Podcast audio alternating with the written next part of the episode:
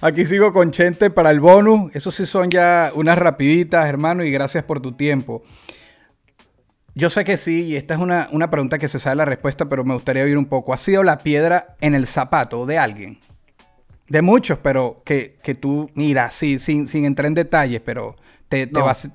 ¿No te consideras que ha sido piedra en el zapato? que no. Me gustaría estar en lo correcto, ¿sabes? Creo que no, ¿sabes? Si yo me entero que estoy siendo una incomodidad para alguien o, molestando el camino o la carrera de alguien, voy a hacer todo lo posible por apartarme. o, sea que si ha pasado, no es premeditado, no es adrede. Exacto. Ok. Con esta, porque ya te hablé de los pies en la tierra y el ego, eso yo lo hablo un poco acá, pero con esta sí ya te dejo tranquilo. Una anécdota, y te puedes extender lo que quieras, de una metida de pata. Yo no sé si ustedes usan en Puerto Rico la misma expresión de... Sí, sí, sí. Metí, la pata. Ajá, que, este, te llegue así el frito, que tú digas... cabrón. Pero una que te dé el frito, que... Ay, cuando, cuando esa vez... Hay una historia que no es tan grave, pero es una historia simpática. Ok.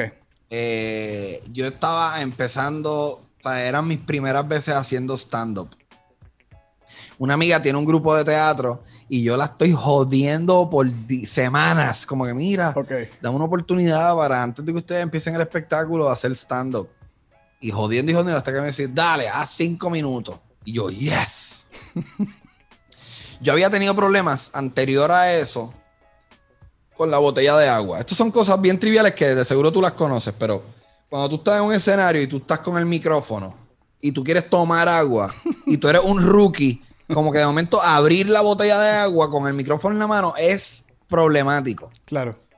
Soy yo, sabiendo esto, llega la noche del show y yo abro una botella y la pongo en una esquina del escenario. Pongo la botella en una esquina del escenario y yo digo, que by the way, es una estupidez porque puñeta. Se supone que tú puedes estar cinco fucking minutos sin.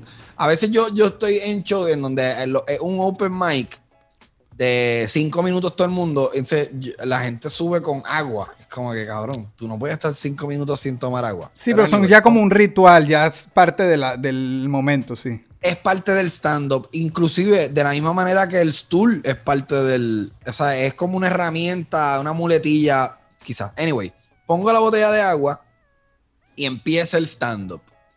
Entonces, nada, eh, eh, el grupo de teatro que se presentaba justo después de mí no usaban micrófono. O, creo que usaban micrófono, pero era bien limitado. So, el micrófono no estaba diseñado para stand-up. Era un micrófono de cable, pero el cable era muy corto. So, yo tengo que permanecer en un lado.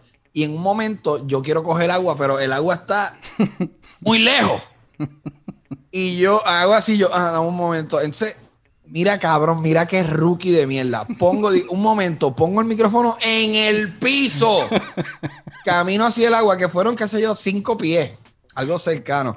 Pero en vez de coger la botella y volver al micrófono, cojo la botella, me levanto, tomo agua, la vuelvo a poner en el piso, vuelvo a el micrófono y lo vuelvo a coger. ¡Qué mierda, cabrón! Es un milagro que yo todavía esté en el negocio del espectáculo. No, no, pero esto es una cuestión psicológica, porque yo a veces, mira, a veces yo tengo el teléfono conectado y voy, reviso y me devuelvo.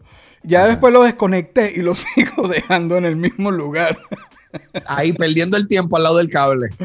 Este, chete, rapidito, ya terminamos. ¿Cómo maneja eh, eh, que te escriban tanto porque sé que tiene que ser así para que entrevistes? ¿Cómo llevas eso? ¿Sabes? Y no, y no pienso tanto en artistas nuevos, que, eso ya uno sobreentiende la respuesta, sino más bien en tú, tú tienes amistad con muchos artistas top de PR que te, que te pidan un espacio y a lo mejor en ese momento no se puede. ¿Cómo manejas? Eh, es bien complicado. La pichadera, por decirlo así. Es bien complicado. Pero yo creo que los artistas élite eh, cuando eh, es una gran oportunidad entrevistarlos. yo nunca le picheo a, un artista, porque sabes que, y, y sabes, para, por, por, no ser un hipócrita, al final del día es bien monetizable cualquier entrevista con un artista. Tú lo has dicho. Hay tú lo has dicho. en todas las entrevistas. Yo creo que el gran problema es a los artistas nuevos que no solamente es un, un tema de no monetizar, sino es un tema de, en gran medida, es un artista nuevo, no tiene un cuerpo de trabajo, o sea, no tengo de qué hablar. Claro. Y por eso es complicado y, y a veces, y muchas veces me ofrecen dinero y sé que hay colegas que operan de esa manera, ¿sabes? Vendiendo paquetes de promoción y yo voy a hablar de este tema y te entrevisto por tanto dinero. Nosotros no trabajamos de esa manera, ¿sabes? Si yo hago una entrevista, muy probablemente yo quería hacer la entrevista. Pero sí, pichar es bien complicado y a ver, frecuentemente digo la verdad, no tengo tiempo. Eh, quizás más adelante. Eh, o la clásica, comunícate con Idirectrox. y ya te la sacude. Sí. Gracias, hermano, de corazón.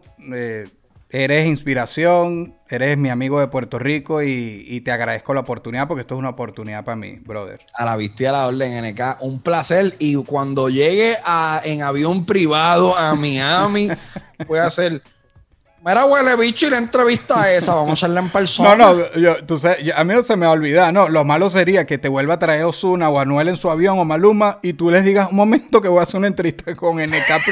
Mira, no puedo bregar contigo ahora mismo, Osuna, voy a bregar con NK. Yo, yo les colaboro para la gasolina un poquito. Esto fue una producción, esto fue una producción. El Corillo In, distribución digital, campañas y crecimiento en YouTube y Spotify. Te inscribimos en Nazca, trabajo con ellos. Escríbenos, elcorilloin.com. DJ Pijama, producción ejecutiva. Y para cerrar, este servidor, NK Profeta Under Family. Porque lo que importa de la huella es quien la dejó.